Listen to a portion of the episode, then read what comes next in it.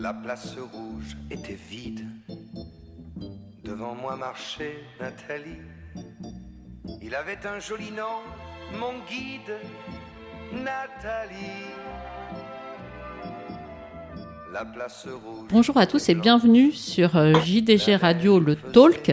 Aujourd'hui, autour de la table, je suis avec Anne-Louise Échevin, Bonjour Tata. avec Christopher Ganmich de retour de Pau. Eh oui, j'y serais bien resté, mais il faut rentrer un jour. donc On- Bonjour on- à tous. On aura Adrien Cugnos de retour de Doha un peu plus tard. Mais euh, tout de suite, nous avons en ligne Jean Broucker, le directeur de l'hippodrome de Pau, la Société des courses de Pau. Euh, Bonjour à tout le monde. Bonjour Jean, merci de nous accorder un peu de votre temps après un dimanche où euh, vous n'avez pas chômé et un magnifique euh, dimanche. Je vais peut-être laisser euh, le soin à Christopher qui était présent, qui avait la chance d'être présent hier sur, euh, sur l'hippodrome, de vous, de vous passer au grill de ces questions. Ok. avec plaisir, avec plaisir. Oui, Jean, donc euh, du coup, on avait 10 000 personnes. C'est quelque chose euh, d'inédit, euh, d'après ce que vous avez écrit sur, euh, sur Twitter. Euh, on n'a jamais eu Oui. ça sur, sur l'hippodrome. Écoutez, euh, depuis longtemps, non. J'ai, j'ai, euh, je pense quand même que on- dans l'entre-deux-guerres, on en parlait hier soir, il y a quand même dû avoir à Pau euh, plus de 10 000 personnes. C'était culturel, mais c'était une autre période, bien Ça sûr. remonte un peu, on va dire. Ouais, ça remonte. Donc oui, c'est une satisfaction de, retrouver du public parce qu'on n'avait pas retrouvé cette affluence. euh, donc on, est à 54 112, c'est le chiffre précis euh, de l'affluence, avec cette affluence record hier de, plus de 10 000 personnes. Euh, voilà, on s'y attendait. C'était la fin des vacances. Pas de sport à Pau, euh, rugby, football, tout était passé ou à l'extérieur, et puis le beau temps était là. Donc euh, on s'y attendait. On a mis aussi des moyens pour renforcer euh, la restauration. Et bon, sans être euh, présomptueux, mais de dire on peut faire une journée type un peu mini Cheltenham, euh, c'est l'objectif. Hein. On a des objectifs à 15, 20 000 personnes. On va renforcer, bien sûr, euh, dans les années à venir, tout ce qui va être restauration, accueil, tente. Mais euh, on, est monté hein, crescendo depuis euh, 4-5 ans. On est passé de de 6 000 à 10 000 par le biais euh, de différents facteurs. Voilà. Est-ce que vous pouvez nous expliquer justement votre, euh, toute votre stratégie pour, euh, pour toucher autant de monde en amont et pour que ces gens répondent euh, présents? Bah, il y a aussi un facteur chance, ça j'ai envie de le dire, parce que Il n'y a s'il pas que fait la beau, chance, là. et ouais, À ce stade-là, Ça n'existe pas la chance. on ne sait pas 3-4 mois à l'avance s'il va faire beau, si, si euh, euh, y aura, si vous voulez, une offre concurrentielle dans le Béarn. Voilà, ça c'est quand même un peu le facteur chance. Et puis après, bien sûr, comme tout événement, on le construit. C'est-à-dire que, en gros, notre communication est basée sur une communication globale pour le meeting et une communication ciblée par événement. Je le rappelle, on a eu la com du Grand Prix, on a eu la com bien sûr du Grand Cross de ce dimanche, et puis également on a eu la journée bien-être qui a très bien fonctionné. Mhm. Et puis on avait eu la journée de Noël. Donc on avait ciblé quatre dimanches sur lesquels à chaque fois on a fait entre 5 et 10 000 personnes. Et, et quand on regarde ça, en fait, finalement, on a euh, ces grosses dates qui attirent de l'affluence et qui vont drainer quasiment euh, la moitié euh, du public euh, que nous avons. Il y a aussi quelque chose d'a- d'assez important, je trouve, c'est qu'il y a pas mal de relais dans la presse, euh, dans la presse locale. Il y a des suppléments qui sont faits, euh, notamment pour expliquer euh, ce qu'est le Grand Cross, euh, des portraits d'entraîneurs. Euh, je crois que vous avez fait aussi une interview dans le, supplément de la République des Pyrénées pour dresser un bilan. Enfin, il y a, un vrai support, enfin un vrai relais au niveau de la presse régionale sur le meeting de pro, j'ai l'impression. Tout à fait. En fait, c'est on appuie sur différents leviers, que ça soit les réseaux sociaux, euh, la presse locale, bien sûr le site internet, de l'affichage. On fait encore euh, des mini calendriers ou des mini diffusions qu'on va euh, diffuser et donc porter chez euh, les libraires, euh, les distributeurs, euh, les commerçants. Donc on fait du point relais. et donc la communication, elle est tout azimut. Voilà. Aujourd'hui, on peut pas, euh, moi c'est mon analyse, on peut pas tout axer sur les réseaux sociaux. La communication, elle doit être à la fois traditionnel et moderne. Et on le voit, c'est pas, on n'est pas dans un système du tout au tout. C'est, euh, il faut tout pour faire un monde, et, euh, et c'est cette diversité là qui fonctionne. Et puis, bien sûr, vous le disiez dans la presse, bah, on est vraiment, c'est culturel. Euh, la République des Pyrénées, Sud-Ouest, France 3 pour région viennent très régulièrement. On fait partie clairement de l'événement local, de, de ces dates clés de l'hiver qui sont connus. Et vous avez aussi des, un groupe de jeunes filles qui travaillent la, la communication pour euh, tout ce qui est vidéo, euh, vidéo notamment de courses, euh, pour, les, pour les réseaux sociaux. Et ça, ça donne aussi des vidéos spectaculaires qui peuvent aussi parler aux, aux gens qui pourraient être attirés pour venir aux courses à, à Pau. Effectivement. Alors, j'ai même envie de dire toutes les équipes sont enrôlées parce que j'ai quasiment la moitié des équipes, même sur les pistes, qui ont des réseaux sociaux. Ils sont enrôlés. Bien sûr, on a euh, Émilie Clément euh, qui chapeaute la com. Il y a euh, Alix qui est en stage en alternance et Alice qui est prestataire de service, Alice Coqueblin, qui ben, nous accompagne l'hiver et tout au long de l'année sur la partie exclusivement des réseaux sociaux.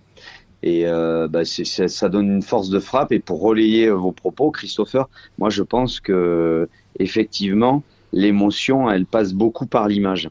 Et je pense qu'il faudrait qu'on exploite encore plus euh, la, la, la, vidéothèque de d'Equidia, de venir récupérer ces images, d'avoir beaucoup plus d'images en focale, c'est-à-dire des gros plans sur les chevaux, c'est ça qu'il faut toujours régénérer cette communication par de nouvelles images. Et, par exemple, pour le grand, grand Prix, le Grand Cross, on a un autre prestataire de service également qui nous fait tout ce qui va être drone, des focales sur les courses. Là, on devrait euh, diffuser ça entre euh, dans les trois prochains jours. Voilà, donc, euh, et je pense qu'avec la banque d'images d'Equidia, on devrait diffuser encore plus, plus ça. Je trouve aussi, euh, là où Pau est, un exemple, c'est qu'on s'ennuie pas au cours de l'après-midi, parce que même les gens qui, qui regardent une course de temps en temps, euh, s'ils viennent avec des enfants, bah, il y a les balades à poney, il y a pas mal de jeux, notamment je crois les acrobranches. Euh, il y avait aussi des, des artistes euh, qui exposaient. Euh, enfin, il y a vraiment tout. La mise en scène, oui, des, des jockeys aussi. Oui, la mise en scène des jockeys. bah, L'hommage à, à, Nathalie qui était assez poignant et je pense que c'était un peu le moment fort de, de la journée. Enfin, tout. Oui. Tout est mis en place il pour. manquait que, que, les parachutes de l'armée, qui c'est très apprécié. Puis il y a un petit problème de communication entre euh, les militaires et euh, la tour de contrôle de l'aéroport. C'est dommage parce que tout le monde l'attendait, mais mais oui, ça ça également, euh, ça peut faire débat un peu dans l'institution, mais c'est une stratégie qui avait été voulue par la Société des courses et par la ville de Pau. C'est gratuit. Donc on sait qu'on va faire venir du monde. Donc à partir de là, c'est d'offrir tout au long de la journée des animations, mais également énormément de restauration et euh, c'est quasiment 300 000 euros de, de chiffre d'affaires en restauration. Euh, également, euh, ça génère des partenariats, c'est quasiment 100 000 euros de partenariats qu'on a avec euh, des annonceurs. Et, et, et ce levier euh, de chiffre d'affaires, il est dû à la fréquentation. Bien souvent, les gens disent mais il faut faire payer parce qu'on dévalorise le, le spectacle. Mais ça dépend, tout dépend de la stratégie de chaque hippodrome. La nôtre, c'est de faire venir beaucoup de monde pour générer derrière du chiffre d'affaires. Voilà. Donc, euh, quand on va voir un match de, de, de, rugby ou de football, on consomme pas forcément parce qu'on arrive tard, on regarde le match, on repart, on boit une bière. Nous aujourd'hui, euh, le restaurant était complet, euh, toutes les restaurations ont très très bien travaillé sur ces journées-là, hein, que ce soit Grand Cross, Grand Prix, euh, et les gens reviennent. Et je pense qu'on va développer à l'avenir beaucoup plus ça. On a également fait une soirée grand public avec le monde des courses, c'est quasiment 45 000 euros de chiffre d'affaires qui ont été générés ce soir-là. C'était le, vendredi soir avant le Grand Prix. Donc, on génère effectivement beaucoup de chiffre d'affaires en faisant venir du monde, en créant des événements. On est un peu né pour ça, hein, les hippodromes, hein, c'est faire venir du monde. Et la finalité, c'est bien sûr le Paris hippique. Euh, hier, il s'est joué 85 000 euros sur le Paris hippique. Je pense qu'on a énormément de à faire pour mieux vulgariser, euh, je dirais pas inciter, mais euh, donner envie au moins aux, gens qui viennent euh, de parier. Euh, et puis, vous savez, par rapport à question, on n'invente rien. Quand on va sur d'autres hippodromes ou d'autres événements, on se pose des questions, ça fait un miroir, que ça soit du rugby, euh, même Cheltenham en Angleterre ou, ou d'autres sports en France, ça fait un miroir de se dire qu'est-ce qu'on pourrait faire? Je pense que le Paris hippique, on n'a pas assez de points relais sur ces jours-là euh, à l'extérieur sur l'esplanade pour faire jouer les gens. C'est trop localisé. La, la, la grande erreur ou le, le que l'on fait tous euh, dans beaucoup d'hippodromes, je trouve, c'est c'est toujours difficile de sortir de son schéma d'organisation entre une réunion où on génère 1000 personnes et une réunion où on génère 10 000 personnes. Voilà. D'accord, oui. Jean, pour euh, parler d'un point de vue plus technique, euh, j'ai entendu hier que vous aviez été obligé d'arroser et beaucoup de professionnels vous ont félicité, ont félicité vos équipes pour le travail accompli. J'imagine que arroser l'hiver à peau, vous n'aviez pas connu ça depuis un moment ou alors j'ai pas j'ai une mauvaise on mémoire arrose quasiment, Non, on arrose quasiment tous les hivers. Euh, par contre, c'est la première, enfin de mémoire, on n'a jamais arrosé autant. On arrose depuis euh, euh, le 31 janvier. D'accord. Il n'y avait pas plus depuis un mois. Alors ça, oui, à la fois, oui, il n'y a eu aucun professionnel qui s'est plaint de la piste, mais à la fois, on sait que cette souplesse, elle garantit également euh, le confort et la sécurité des chevaux. Euh, ça reste un sport dur, l'obstacle. On mm. l'a vécu aussi hier. Euh, il y a eu de l'émotion avec des chevaux qui malheureusement sont partis. Euh, c'est dur, euh, c'est pas des choses non plus que l'on cache ou que l'on voile, y compris dans la presse. On avait voulu notre journée race and care sur de l'obstacle. Mm. Ça fait partie effectivement de, de, de cette dureté de, de, de, ce sport, mais il est aussi beau pour ça parce que parce que c'est des champions et euh, il y a énormément de travail derrière. Et, bien sûr, euh, il y a aussi d'autres sports qui sont très durs. Moi, je suis un fanat de rugby. Euh, le, rugby est très dur. Il y a, on pourrait faire plein de parallèles là-dessus. Effectivement, il n'y a pas la finalité comme les chevaux où des fois, mais malheureusement, il faut abréger leur souffrance.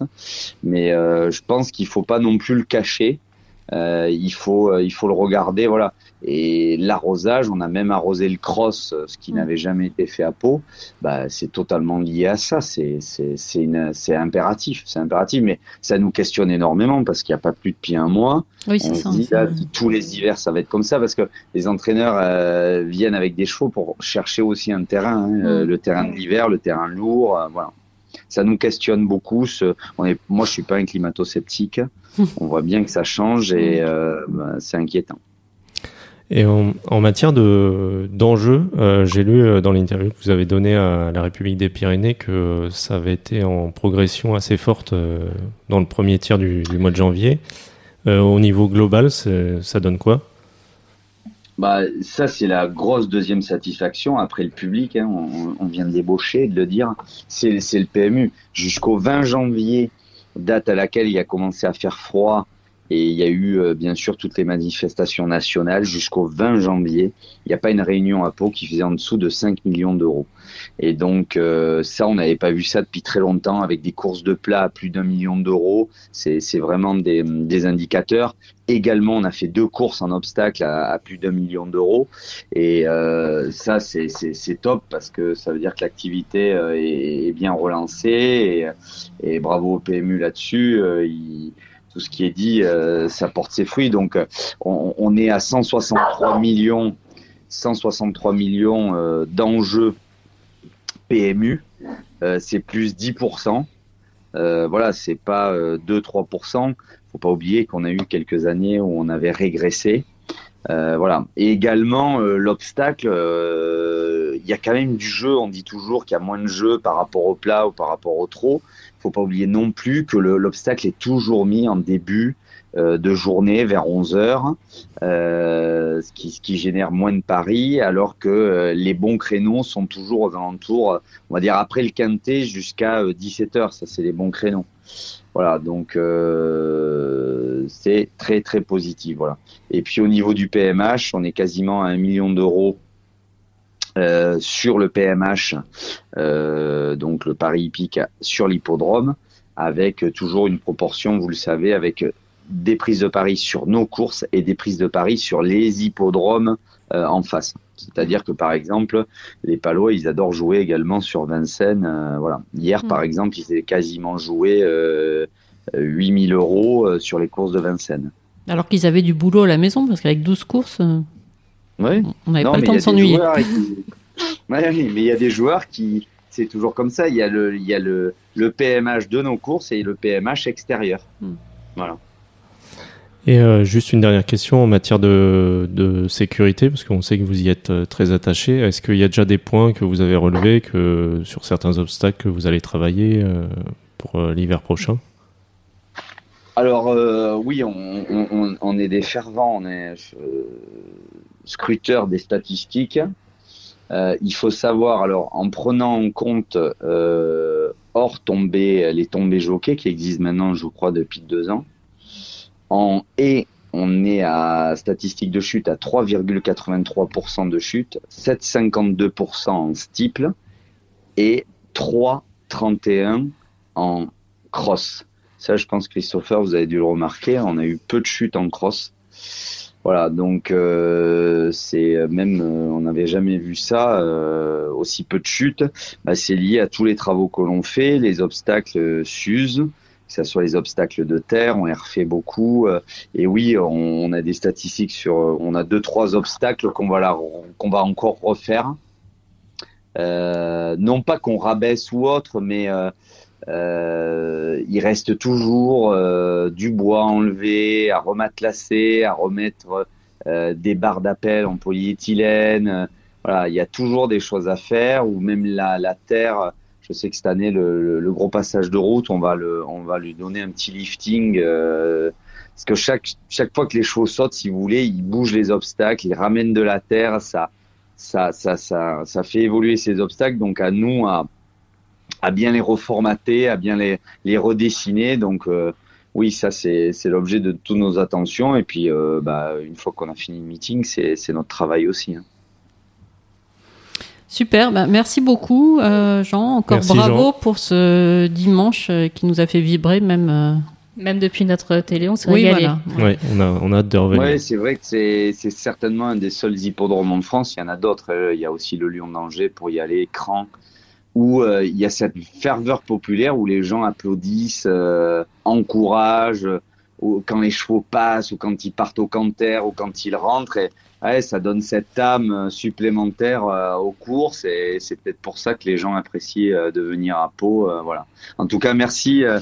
Merci également de, de tout le travail que vous faites, vous, jour de galop, pour ben, relayer et, et parler de, des courses et surtout de l'obstacle. On est des fervents défenseurs de, de l'obstacle à Pau. Je sais que Christopher, euh, c'est un inconditionnel. c'est pas le dernier non plus. Oui, ouais. ouais, ouais, c'est- C'est pas le dernier. Il s'en voilà, va camper devant Auteuil. Avant de Cheltenham. Mais voilà. n'enlève rien aux autres disciplines, mais euh, voilà, on aime l'obstacle, on le défend et euh, il y a de beaux jours encore pour l'obstacle. Moi, j'en suis sûr, euh, le public aime ça. Voilà, en France et, et à Pau. Merci beaucoup Jean Merci Jean. Merci beaucoup. et à très bientôt. Et à très À bi- bientôt. à bientôt. tout le monde, bons auditeurs. Très intéressant cette interview de Jean Broucker. Euh, Christopher, donc comme je le disais, vous revenez juste euh, de Pau, Eh oui. vous- Du, du soleil, de la douceur béarnaise. mais il fait très beau à Paris aussi. Ouais. Euh, bon, d'un point de vue sportif, on n'a pas été déçus. Euh, pour vous, les moments forts de, de ce dimanche un peu exceptionnel? Bah, je suis reparti un peu quand même pas aussi satisfait que certains dimanches. J'étais super content. Je pense que je l'aurais été encore plus s'il n'y avait pas eu euh, certains accidents et notamment celui de Galco Fleur dans, le- dans le Grand Cross de Pau. Mais bon, c'est l'obstacle, c'est- comme ça. Euh, après, sportivement, euh, bah, évidemment, la, victoire de Hip Hop Conti, elle est, elle est assez belle avec euh, Clément Lefebvre qui remplaçait au pied levé euh, James Rivley. Euh, qui a d'ailleurs euh, remplacé aussi James euh, pour, euh, avec Diamantaire dans la dernière épreuve du programme. Après, on a une grande course de Hedpo qui est quand même gagnée par un troisième du Cambacérès, Baladin de Mesque. On a un, un 4 ans Jeep, Jeep qui a gagné le, le Camille Dubosc qui venait de se balader, qui courait à 11 jours, ce qui est assez rare chez Patrice Quinton. Et il a encore gagné assez facilement et de la tête et des épaules. Et c'est un cheval qui va sûrement aussi progresser. Et puis Athéna Dulé qui a gagné le prix Antoine de Palamini, euh, qui l'a fait quand même euh, aussi assez, facilement devant un bon poulain de Guillaume Macaire et Hector de la Genette, euh, juste au milieu, qui, devrait aller au teuil. Donc globalement, on a eu des vrais chevaux de, de groupe en obstacle qui, qui ont gagné à chaque fois. Qu'on devrait revoir euh, à, à Hauteuil, enfin en tout cas pour les chevaux de haie de, Oui. de ce type. Euh, normalement, bah, Athéna du lui, euh, selon François Nicole, devrait aller soit en haie à Hauteuil, soit en steeple. Euh, Jeep Cote, on ne sait pas, mais il a la pointure pour aller à Hauteuil selon son entraîneur. Et puis euh, après, euh, Rosario Baron, lui, on devrait peut-être le revoir à Hauteuil ou, ou à Compiègne, qui a gagné le Gaston Phébus, la consolante du Grand Prix. Pour Donc, Daniel euh, Amélé qui avait déjà gagné le Grand Prix, donc euh, qui est- qui est tête de liste euh, Ouais. au gain euh, très largement. Je crois qu'elle a plus de 700 000 euh, euros de, de gains et, et aux victoires. Euh, je crois que c'est la première fois qu'elle est tête de liste, il me semble. Et puis James Rivley, qui malgré son accident, il a eu une fêlure du tibia, donc on lui souhaite un prompt établissement. Finit tête de liste aux victoires avec une victoire d'avance sur Félix de Gilles, il me semble. Et donc, euh, pardon, je- j'avais la tête ailleurs. en revanche, vous, faut C'est ce qu'on garder. appelle faire une, une Adrien Cugnas Oui, dans voilà. le langage.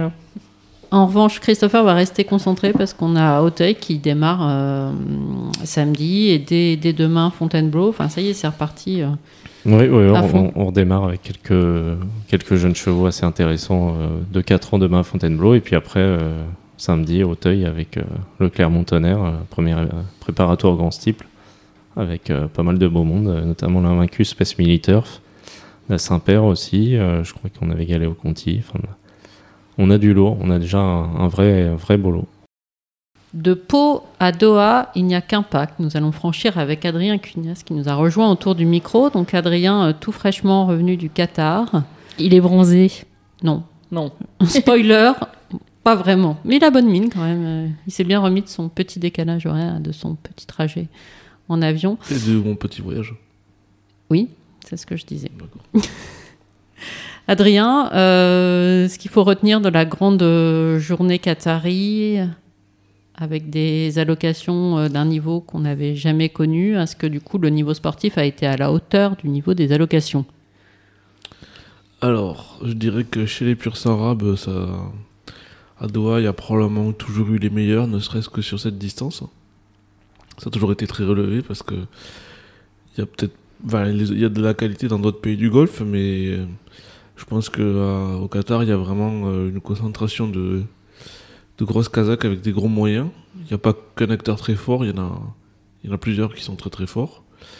Et chez les purs euh, voilà, c'est sûr que j'ai le sentiment et, que le niveau était très très relevé et, et c'était les quatre meilleurs chevaux de la course c'était l'équivalent d'un d'un vrai groupe d'Européens voire d'un petit petit groupe 1 alors après euh, ce qui se passe c'est que certains chevaux ne font pas la piste de doigt euh, Stone Age qui avait été loué pour une somme substantielle à Peter Brandt et ses associés euh, était aux abonnés absents. C'est pas le seul. Après, il n'a pas eu un parcours toujours né au vent. Enfin bon, euh, Oui, c'est plus l'espoir classique de toute façon qu'on a connu. On a l'impression qu'il est quand même, je sais pas ce que vous en pensez, Louise, mais largement sur la pente descendante. Bah, c'est plus l'espoir classique depuis euh, l'automne de l'an dernier. Oui, mais là, on Oui, pouvait se dire que bon, certainement mais je veux dire il avait Mais depuis euh, il- l'automne de l'an dernier, on a quand même vu un peu contre-performance avec ce cheval. Enfin, il n'a pas atteint le niveau qu'on espérait de lui. Certainement, mais il n'était pas non plus. euh, il n'est pas passé en, en juillet sur le ring de Tattersall. Enfin, je- il avait montré encore quelque chose.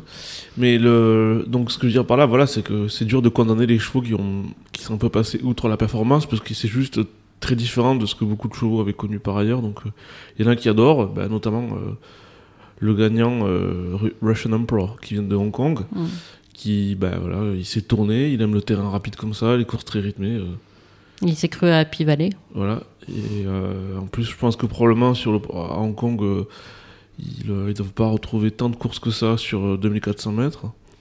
Donc, euh, euh, Et on a vu les larmes d'Alberto Sana, voilà. qui, qui exerce à- au Qatar, mais qui eut exercé à Hong Kong avec Ben, une ouais. fin un peu compliquée. Donc j'imagine que pour lui de Bah, gagner cette course-là sur un cheval hongkongais, on a bien vu que l'émotion l'avait. Ce qui s'est passé, c'est Traversé. que au moment où il s'est fait prendre la main dans le sac à Hong Kong pour euh, ne pas avoir essayé de faire euh, gagner un cheval, il faisait plutôt une bonne saison. Donc, euh, c'est un peu le rêve qui s'est brisé.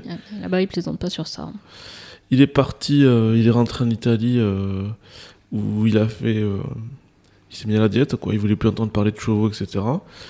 Puis au bout de six mois, son épouse l'a ramené lui à a la dit raison. au boulot. Voilà. Il a commencé à remonter dans des, des, des petites réunions en Italie. Il a gagné et euh, je sais pas comment s'est fait le, le- la connexion, mais bon, il a trouvé une place à, à, à Doha. Et je, voilà, il monte pas qu'à Doha, il monte ailleurs dans le golf aussi, je pense. Et ce qui est pas forcément toujours le cas des jockeys qui sont à Doha. Certains restent vraiment à Doha. Lui, il fait, il fait plusieurs meetings, sachant que maintenant, il y a beaucoup plus de courses qu'avant euh, au Qatar, vu qu'il y a un deuxième hippodrome. Donc, il y a, euh, pendant la saison de course, il y a au moins euh, peut-être trois réunions par semaine, je crois. C'est ça, ouais. Ce qui est beaucoup plus qu'avant. Bah, une réunion de plus même. Voilà, et ce qui est possible par le du fait que euh, y a la population de chevaux a beaucoup cru. Euh, là, donc là, on parle beaucoup des 10 millions d'allocations sur 3 jours, mais il faut savoir qu'ils vont augmenter les allocations aussi sur le reste des sur le reste des des réunions de l'année. Et euh, le delta là-bas entre le- les allocations et le coût d'entraînement est très favorable, vu que la, la main-d'œuvre est, est pas très chère, vu que c'est beaucoup de, gens du sous-continent indien qui travaillent dans, les écuries, donc c'est le niveau des salaires est, très raisonnable. Donc euh, y a si vous ajoutez les deux, plus le fait que c'est un des pays au monde où il y a le, PIB par habitant le plus élevé, y a même si les courses ne sont pas euh, quelque chose de hyper répandu dans la société, il y a quand même une base de propriétaires qui est assez solide avec des acteurs de différents niveaux. Il n'y a pas que les que les 4-5 gros, il y a aussi des acteurs un petit peu en dessous. Il y a pas mal de jeunes qui qui euh, ont des chevaux, ou qui s'intéressent aux chevaux de leur famille. Enfin, c'est, je trouve que sur ce plan-là, en fait, le le Qatar Racing Equestrian Club ou CREC a fait du bon boulot parce que euh, au final, euh, une nation qui a de l'argent, tout le monde est capable de créer une course à 2 millions et demi du moment que vous avez les, les que vous avez les moyens de le faire. Ce qui est plus, plus à mon avis, plus plus, plus oui, c'est de construire un programme domestique, on va dire. avec Voilà, un- et, de, et de faire naître des vocations chez les gens. Et de, et de, et de faire, et de, et de, parce que, en fait, il y a, quand ils ont, dans les années 50, en fait, au Qatar, il y avait, ils faisaient quelques réunions, quelques, des courses comme ça improvisées pour les, pour l'Aïd ou pour la fête nationale. Mais on peut pas, on peut, on peut pas dire que c'était une, une, une, une, une nation hippique. Il y avait très peu de chevaux, il y avait les chevaux de, de l'État, enfin, de l'armée, etc. Il y avait les chevaux, chevaux de la famille euh, régnante. Et euh, quand ils ont vraiment construit un hippodrome à partir des années 70, qu'ils l'ont rénové dans les années 90, etc., euh, moi je trouve qu'ils ont. C'est plutôt intelligent de leur part d'avoir réussi à, à pas se focaliser que sur les quelques très bons et les quelques très très grosses Kazakhs et d'avoir su créer une base, euh, une base solide parce que pour l'avenir du sport, ben, même si un de vos gros propriétaires, vos- deux de vos gros propriétaires, leurs enfants ne s'y intéressent pas, ça veut dire qu'il y en a probablement d'autres qui, qui prendront le relais. Et euh, là, on voit quand même que euh, c'est un, centre d'importation de chevaux assez énorme. Euh, Il y a des chevaux de tous les tarifs. On voit bien à l'arrivée des grosses courses. Il y a des chevaux qui ont coûté très cher et des chevaux qui ont coûté 50 000 guinées euh, à l'entraînement en Angleterre. Et on voit là des chevaux de handicap qui, s'adaptent- qui étaient des chevaux de gros handicap en Angleterre qui s'adaptent- très très bien et qui bah, montent sur le podium des groupes là-bas devant devant des chevaux qui étaient pris plus haut en rating en Europe. Donc euh, voilà, je, Et le- les Français, alors, parce que toute la semaine, vous nous avez expliqué toutes les, les chances françaises, comment ça s'est passé? On a vu des victoires de François Rowe chez les Pur Sang Rame. Voilà. François Rowe, il arrive avec des chevaux, euh, il en avait déjà pas mal. Et euh, Scadeleg, il a gagné une- une, euh, le Silver Sword, qui est pas qui est pas une black type parce que les conditions de course sont restrictives, mais c'est une course qui vaut largement un groupe certainement à- ailleurs, dans- ailleurs dans le monde. Enfin, c'était c'était c'était une très bonne course et c'est certainement un, un bon cheval. Euh, son, autre par- son autre partant dans la course, Alarifa, qui est troisième, je crois, il a Mhm. été un peu moins heureux, mais c'est certainement aussi, euh, certainement aussi un, un bon cheval. Euh, C'est le premier des Français aussi dans les Sword. oui, voilà. Euh, ben, mais c'est vrai que je pense que c'est septième. Bon, les Mersword est rare et assez toujours très relevé, ne serait-ce que parce que c'est l'objectif premier de plusieurs grosses Kazakhs. Mais là, en fait, je pense que, comme le disait Alban de Miol, c'était une édition très relevée. Non pas que, que Abbas soit meilleur que les gagnants, précédents, mais c'est juste qu'en fait, il y avait 5 chevaux ou 6 chevaux euh, vraiment de premier plan. Enfin, souvent dans une grande course comme ça, vous avez deux, trois très bons chevaux, et après, les autres euh, sont là pour euh, profiter d'une occasion ou, ou parce que pour le sport. Là, il y avait vraiment euh, des, des chevaux de très très haut niveau. Bon, on peut penser que Lady Princess euh, n'a pas n'a pas vraiment fait sa course. Je sais pas si elle aurait gagné, mais là, enfin, c'était quand même très très loin de la jument qu'on a connue. Elle était très tendue dans la course. Ils ont eu des, difficultés à la sceller. Dans le parcours, elle n'avait pas une action formidable. Euh, ça n'enlève rien à la victoire d'Abès qui a fait un truc. euh, Et qui réalise un hiver parfait, je crois qu'il est. Ah, et voilà, il est invaincu en Ouais. 4, victoires de suite ou 5 victoires de suite, voilà. Vous Bon. savez ce qu'il va courir euh, maintenant si on va le voir cet été, enfin cet été ou au printemps en France? Logiquement. Oui, voilà, je vais pas demandé à Alban de mieux, mais disons qu'en plus, été, ce qui est assez, assez étonnant, c'est que, en fait, après, quand, le, quand tout s'arrête, quand l'émir va, quand s'en va, pardon, et qu'il y a le, la sécurité qui, qui ouvre un peu les vannes, Qu'on peut enfin retourner dans le rond. voilà. Enfin, Coco, moi, je l'avais jamais quitté pour une fois, cette fois, ils m'ont- je me suis pas fait. Ah, mais bien joué. ce qui se passe, c'est qu'en fait, il y a tellement de gens qui veulent se prendre en photo avec Alban de Miol et le, et le sabre et tout ça, qu'en fait, c'est interminable. C'est très très difficile d'avoir euh, un verbatim. Je pense que j'étais le seul journaliste à avoir assez de patience pour attendre jusqu'à. J'étais un peu obligé de l'extirper des, euh, des, des, des empoignades de tous ces gens qui voulaient le féliciter. Il y a même les gens qui. Qui, qui ont été battus, les, les gars de Oman, les, il y avait des gens de partout, vraiment, enfin, c'est- assez fou qu'ils veulent le féliciter, tous les gens, le personnel des autres, des autres écuries, on peut le dire, Alban de Miol est très populaire au Qatar, et je pense que ça, ça, sa victoire a fait plaisir à beaucoup de, à beaucoup de gens. Euh, Avec cette nouvelle Kazakh, euh, Watnan Racing, voilà. et je crois qu'ils sont en tête, euh, voilà. tête de liste des Et lui, propriétaires. il va oui. terminer tête de liste des, il était tête de liste avant le Oui, meeting. il, il et était, il, il était déjà avant, sa cette victoire, mais là, euh, Voilà. il a pris un peu d'avance, beaucoup. mais- Exactement. Et il a, enfin voilà, c'était très rigolo parce qu'il y avait des propriétaires de Hong Kong qui étaient là. Ils ont ils ont passé un arbitrage final du Qatar, donc ils ont fait. Mais Alban l'a porté aussi. Oui, aussi. et, euh, et donc voilà, c'était- marrant. Mais en fait, disons que je pense que voilà, dans ce noyau dur de gens qui aiment les courses là-bas, ils sont vraiment mordus. Je, je pense pas qu'il y a des milliers de gens qui soient euh, des assidus des courses au Qatar. D'ailleurs, l'hippodrome est petit, il y a des petites tribunes, mais il y a ce noyau dur de gens qui n'ont pas une passion feinte. C'est vraiment des gens qui, qui aiment ça. Enfin, dans les jeunes éleveurs propriétaires que j'ai rencontrés là-bas, on voit, ils connaissent bien leur sujet, ils sont très, euh, très passionnés, ils suivent ça. Et, euh, et euh, ils ont envie d'avoir des chevaux et, ils adorent le sport. Après, moi, moi, ce que je trouve qui est le grand changement, euh, enfin, pas le grand changement, mais ce qui est très marquant au Qatar, par rapport aux premières années que je suis allé, je crois que je suis allé les premières fois il y a 7 ans ou quelque chose comme ça, c'est que le. Bah, on voit toujours un peu plus la domination des Anglais, des Irlandais sur la question commerciale chez les purs sang anglais. Euh, il y a, ils ont vraiment, euh, il y a vraiment énormément de chevaux maintenant achetés euh, en Irlande ou en Angleterre. Il y en a beaucoup maintenant qui ont des chevaux aussi ou des juments en pension en Irlande et en Angleterre. Et, je trouve que là, sur ce plan-là, la France a quand même pas mal, pas mal reculé parce qu'on était dans une position très forte par le passé.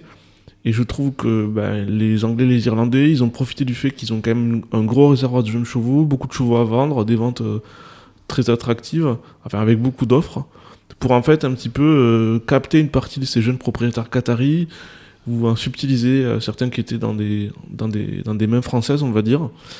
Et voilà, quand on voit à l'œuvre Joseph O'Brien, il a peut-être 400 chevaux qui passent chez lui. Et, euh, et il s'est déplacé, il était, il était à la. Il, il serrait les paluches, il avait ses, des gens qui étaient avec Serrer les paluches. hein. il avait des, des gars de son équipe qui étaient là, qui allaient dans les loges et qui, a, qui faisaient du démarchage commercial. Ils sont forts, ces Irlandais. Ben, vous, vous- vous auriez pu le, blo- le bloquer dans sa chambre d'hôtel ou quelque chose je... ben, je pense qu'en fait, il est arrivé juste pour les courses. Je l'ai pas vu la veille. Et euh, en tout cas, il est... Il était pas au bord de la piscine. non, il, il est ni- Ni en il est, il est pas boîte venu de nuit. non plus. Il est pas venu. Au... Bon, j'ai pas, j'ai pas été en boîte de nuit non plus, mais je l'ai pas vu au cocktail. Donc, euh, il- il- et ça- ça- la légendaire sobriété des O'Brien a encore parlé. Un fanta. Voilà. Et c'est certain qu'après, voilà, il y a dans les, dans les autres courses euh, du, du, du programme, il y avait aussi des, des très bons chevaux d'un niveau qu'on voyait, qu'on voyait pas forcément par, par, par, par le passé. Euh, L'époque où on gagnait euh, les grosses courses de là-bas avec un cheval de listed ou de groupe 3, ça paraît un peu révolu, ce qui est assez logique vu l'argent disponible. Et euh, je pense que aussi c'est important, ben, enfin, t'as dit Gosden, euh, le, le, le- la course dont j'ai oublié le nom qu'ils ont gagné avec le, euh, le cheval de la Louachmia, ben voilà. euh, ils- La Ryan Mile. Exactement. Pour eux, c'est important quand même de gagner là-bas pour leur pour leur euh, pour leurs clients. Donc euh, ils font tout un petit peu pour amener euh, des chevaux. Et en sachant qu'il y a les allocations qui sont attractives et tout, donc pour les propriétaires c'est int- c'est intéressant de collecter les allocations, mais c'est aussi euh, bah, briller devant leurs euh, leurs amis du club, leur famille et tout ça, c'est quand même plus plus plus quoi. Donc je, trouve que le, c'est intéressant au niveau de, de, l'évolution de la dynamique commerciale de voir de voir ce qui se passe. Alors après, c'est sûr que chez les purs arabes, les Français, on est un, petit peu toujours seul au monde, vu qu'en fait, euh, si vous voulez acheter des purs arabes, il n'y a pas trop le choix. Soit euh, les États-Unis, il y en a quasiment plus, ou très peu, c'est que des chevaux de vitesse. Donc il y en a, à part des chevaux avec un pedigree un peu spécial, comme le cheval de Jean Demieux, le First Class, les autres chevaux américains, il y en a peu qui, atteignent euh, ou qui dépassent le mile. hein. On, on les voit surtout à Abu Dhabi ou des choses comme ça. Et bon, voilà, il n'y a pas trop le choix. Si vous voulez acheter des purs arabes, soit vous voulez vous achetez des juments en faut France aller dans le sud-ouest. Ou maintenant vers le Lion d'Angers, mais il y a soit vous achetez des, des juments en France et vous les élevez là-bas pour le programme local, mais il y a des contraintes élever là-bas, c'est pas simple. Il faut des écuries climatisées, il faut du, il faut des, c'est, je, je sais pas comment ça se passe au niveau agronomique, mais c'est pas simple. Ou alors vous en élevez en France, quoi. C'est quand même la, la logique. Et je crois que les Qataris qui sont allés en Pologne, certains ils sont, c'est, c'est c'est pas non plus la panacée. Ils en reviennent. Voilà. Enfin, certains ils sont restés, mais je crois que c'est voilà, c'est pas la, c'est pas la panacée, on va dire. Donc, euh, bah, tant mieux pour la France. On a au moins cette porte d'entrée là, mais c'est assez étonnant de voir des des jeunes euh, qui ont un peu de gaz, comme on dit, qui ont leur pur sang arabe euh, en France, qui ont des juments pur sang arabe en France et qui ont pas de pur sang anglais en France. Ce qui n'était pas le cas par le passé, parce que ceux qui, souvent ceux qui avaient par le passé leur pur sang arabe en France, ils avaient aussi leur pur sang anglais en France.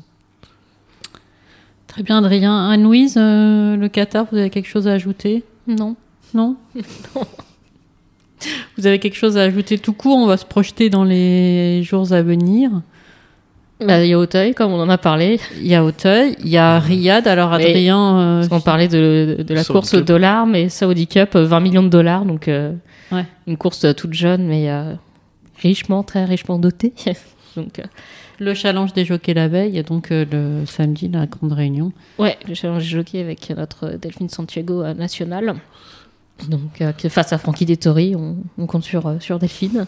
Ça serait beau que Big Cole et Christophe Ferland. euh, Oui, qui court dans le, euh, c'est le Red City Handicap. C'est vrai qu'on n'a pas forcément euh, beaucoup de partants français qui vont être euh, à Chez les-.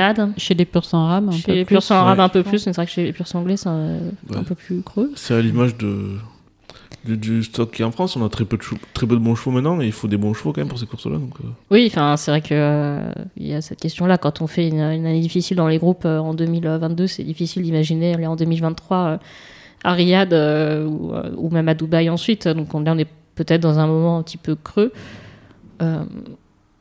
Voilà. bah, c'est un peu, enfin voilà, c'est un peu comme dans notre sport. Là, ce genre de meeting, c'est un peu ce qui atteste de la profondeur du banc, comme on dit. Voilà, après, c'est en sachant que bon, c'est aussi. euh, Est-ce que c'est vraiment dans notre culture, à nous, Français, de se déplacer comme ça beaucoup en début de saison? Euh, Peut-être un peu moins que chez les Anglo-Irlandais, même si euh, on a quand même des chevaux qui vont régulièrement à Dubaï, etc. Donc, Ouais, je... c'est une bonne question, mais je pense qu'aussi eux, ils ont quand même, ils ont quand même du choix à la maison, donc. voilà. Bon, en tout cas, on aura un fort cont- contingent japonais, ça c'est certain.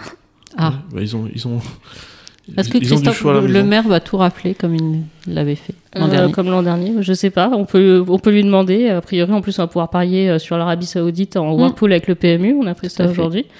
Donc, euh, donc, on va suivre ça avec intérêt. Mais euh, non, non, je crois que nos amis japonais, ils ont ne serait-ce que 6 partants dans la Saudi Cup. Donc, euh, Ah je ne sais pas combien ils en ont dans les autres courses, ça mais ça doit être assez costaud. Ça peut pas leur échapper. Si, ça peut leur échapper, parce qu'on a quand même Country Grammar et Taiba pour euh, l'Amérique, plus Emblem Road qui, euh, qui n'est pas le même quand il est, euh, à la maison. à la maison. Euh, là, il avait, il avait fait une course de rentrée assez spectaculaire, donc il faudra de nouveau le suivre et, et voir s'il peut gagner. Et bah, s'il gagne, il sera euh, tout simplement le meilleur, enfin le cheval ayant gagné le plus d'allocations de tous les temps. En gagnant deux fois une course à- avec euh, 10 millions en gagnant. Donc, ce qui pose un peu la question de ces, euh, quand même dans ces méga courses euh, par rapport, euh, enfin, de la valeur euh, qu'on gagne en course et la valeur euh, vraiment du rating de ces courses-là. C'est, avec ces méga courses, il y a quand même un décalage qui est en train de se créer, mais bon, c'est, euh, c'est la course euh, au dollar euh, dans les programmes printaniers. Et vous nous préparez, je crois, Anne-Louise, ce soir, un, un article avec notre spécialiste des chronos sur une, une certaine pouliche qu'on a vu gagner la semaine passée. Oui, je, jeudi à Chantilly. je spoil un peu, mais Vous ouais, spoilez. Pensée du jour. Pensée du jour, a priori, euh, oui, on, on prépare. euh, on prépare un article dessus, donc euh, Bruno Barbero euh, avec Bonnet Time a, a préparé, enfin analysé tout, tous les sp- speed ratings. Et on a etc., vu, a priori, une très très bonne pouliche. Et a priori, on a vu une très très bonne pouliche. On va expliquer comment on arrive à cette conclusion de façon hyper factuelle. Super, donc ne loupez pas notre édition de ce soir. Adrien, vous vouliez ajouter quelque Bah, chose c'est marrant, c'était un peu le sujet, le pensée du jour, c'était un peu la discussion euh, du jour justement à Doha. Ah. Et on se disait que si on faisait un vote à, à lever, euh, un vote à main levée, pardon, euh, des gens qui avaient un verre de rouge à la main. euh, Un verre de rouge à la main à Doha, je Ouais, vous... la- bravo. Sur le rooftop du Mondrian, c'était de dire quel était le meilleur éle- élevage de ces dernières décennies en France, et tout le monde était d'accord pour dire euh, Wildestein. Ok. En taux de réussite de bons chevaux par rapport au nombre de juments, c'est les meilleurs. Donc euh, c'est c'est fou, par, à la, gra- la grande époque, ils ont jamais, je crois, dépassé les 45 juments ou quelque chose comme ça, et leur palmarès c'est dingue, et euh, ils ont créé des... Là, c'est leur grande famille, euh, celle Bah, de c'est- peintres c'est- célèbres. Exactement. Et c'est, c'est une de leurs grandes familles. Et c'est, c'est magnifique de voir qu'ils sont capables, avec finalement peu de juments, de sortir. On va voir ce que, jusqu'où elle va. Mais Persian King, celle-là, euh, c'est quand même. euh, Enfin, quand on a peu de juments, Un Persian King, d'ailleurs- un Persian King, oui, c'est ça, un, un full de, de- non, un short yearling du, du cheval qui s'est très bien vendu à, à Deauville. euh, 105 000, je crois. 105 000, ouais, mercredi dernier ou mardi, je sais plus, non, mercredi. Très très beau poulain, euh, acheté par Tally Hosted qui va repasser en, en vente. Et euh, donc euh, voilà, c'est- prometteur pour la production du cheval, quoi. euh, eux, ils savent où ils habitent. Oui, c'est ça. Donc, s'ils l'ont acheté 105 000 euros, c'est qu'ils pensent faire un bénéfice en le revendant. Donc, c'est, ça devrait être un poulain à suivre. Exactement. Ben, merci à tous de nous avoir écoutés. Et puis, on vous dit à lundi prochain. À lundi prochain. Au revoir.